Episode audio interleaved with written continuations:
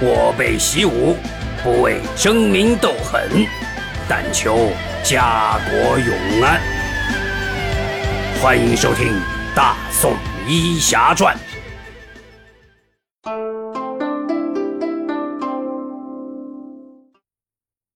第六十四集，受挫。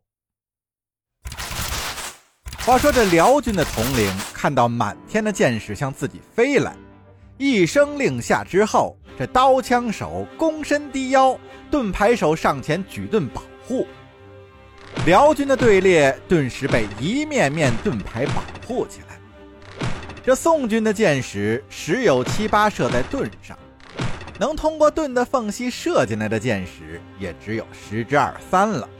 这些箭的杀伤力也是着实有限。看来这辽军也是早有准备呀。他们是两人一组，一人持盾保护，另一人弯腰清除障碍物。这种配合也算是行之有效。这宋军若是不出营，光凭弓箭也是奈何不了辽军的。辽军的统领见此情形，是心中大喜，连忙催促士兵加快动作。沈世礼和沈世仪看着辽军一步步走进了埋设滚地雷的地带，也是难耐心中的激动，这手心都冒出了汗来。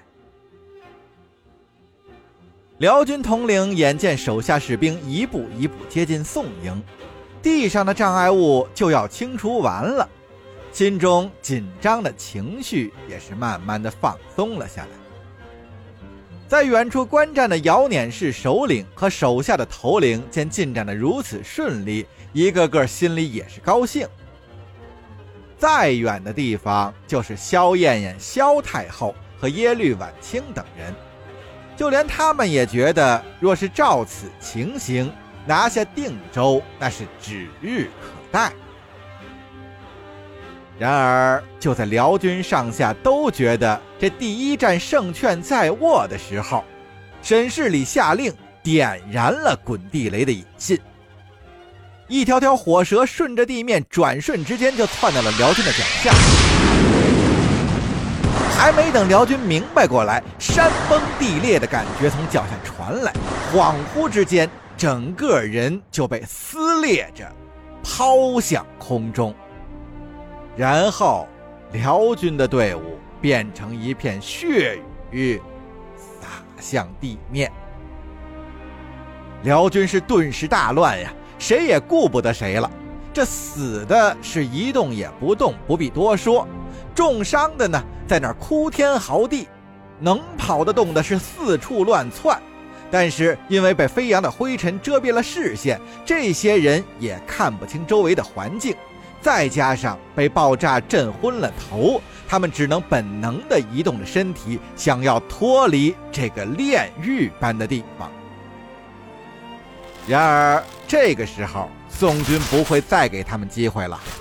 比之前更为密集的箭雨覆盖了混乱之中的辽军，姚碾部落的首领和手下们简直不敢相信自己的眼睛，就这么一眨眼的。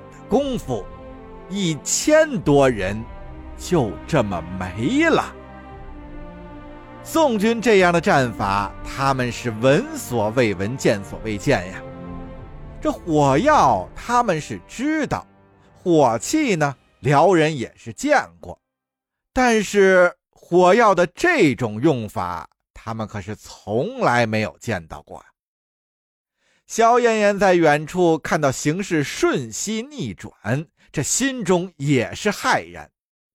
即便是一辈子历经了大风大浪的萧太后，这种场面她也是没有见过呀。这本来还信心十足的辽军，现在也开始有些担忧了。而定州城头，沈万达和众将领也是震惊不小。就连他们也没有想到，这火药埋在地底下竟有如此的威力。只可惜啊，这一招只能使用一次，要不然的话，来多少辽军也是不在话下呀。而沈世礼和沈世一见到如此的场景，那真是热血沸腾啊！叶禅的这个法子真是太好了，这不伤一兵一卒，就消灭了这么多的辽兵。待到硝烟散去，众人都被眼前的景象惊呆了。这一千多人的辽兵啊，除了还有几十个人连滚带爬的往回跑。其余的都是横七竖八的躺在地上，没死透的还在那里哀嚎。而原本那些用来阻碍辽军行进的障碍物，现在也和辽军的尸体一起乱七八糟的散落在地面上。这眼前的情形真是太惨了，而这姚捻首领心中的第一个念头。不光是眼前的景象惨，还有这第一仗输的也很惨，折损了一千多精锐士卒，却是一点收获也没有。前进的障碍不但没有被扫清，反而呢还增添了许多新的障碍。姚撵首领神情严峻的看着刚跑回来惊魂未定的统领，缓缓的开口言道。继续组织人马清扫障碍，这次如果还不成功，你就不用回来了。那统领也再顾不得其他，转身去组织人马。辽军也知道这地下的火药已经都被引爆了，那这次只要防住弓箭，应该也不会再有大事。于是辽军很快的又组织起了五六百人，还是原来的战术。两人一组，一人持盾保护，一人清理障碍。很快，这群辽军就到了遍布同伴尸体和路沿的地带，而宋营之中没有一丝反应，这次连箭也不放。辽军也顾不得揣摩宋军的意图，急忙开始清理障碍物，都盼望赶快完事儿。尽早离开这是非之地。而也正当这些辽军干得热火朝天的时候，宋营之中又传来一阵怪声。辽军是有如惊弓之鸟，急忙直起身查看情况。只见一个如甜瓜大小、冒着青烟、圆咕隆咚的东西从天而降。辽兵们也顾不得思考了，见此情形是撒丫子就跑，结果。还是没有快过飞来的霹雳弹，一声声爆炸的巨响震碎了辽军全身而退的奢望。这霹雳弹的威力虽说是没有滚地雷的威力大，被直接炸死的人也不多，但完全炸乱了辽军的阵型。这些契丹士兵是一个个人人自危、自顾不暇，这心里哪还有心思保持阵型啊？而宋军要的就是这个结果。霹雳弹一炸，辽军这么一乱，如飞蝗般的箭矢就又覆盖了这群可怜的辽兵。但由于这次辽兵的心里也多少是有所防备，所以在这一番爆炸和箭雨之后，竟然还有百余名能动的士兵。这姚碾氏领队的统领也知道自己这次是完不成任务了。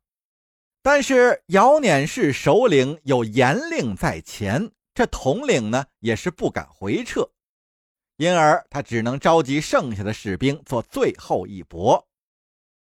这些人已经无法清除所有的障碍物了，也只能是尽力的开辟出一条通往宋营的道路。他们悲愤的叫喊着，率领着剩下的辽兵继续清理。而结局也没有意外，这剩下的百余人自然是没有完成任务，一个不剩，都死在了宋军的霹雳弹和箭矢之下。后面的姚捻首领看着最后一个辽兵被射倒，气的是血贯瞳仁，牙眦欲裂呀！这打的是什么仗啊？自己活了大半辈子，也没有见到过这种打法。一身的劲使不出来，这真是太窝囊了。先是地下，再是天上，这连宋军的面还没有见到，就被火药炸死了一千五百多人。地上的障碍物不但没少，还又多出了许多。这地下是炸了一次就没有了，可天上飞来的，谁知道宋军还备了多少啊？障碍不除，自己骑射的优势也就无法施展，这可怎么办呢？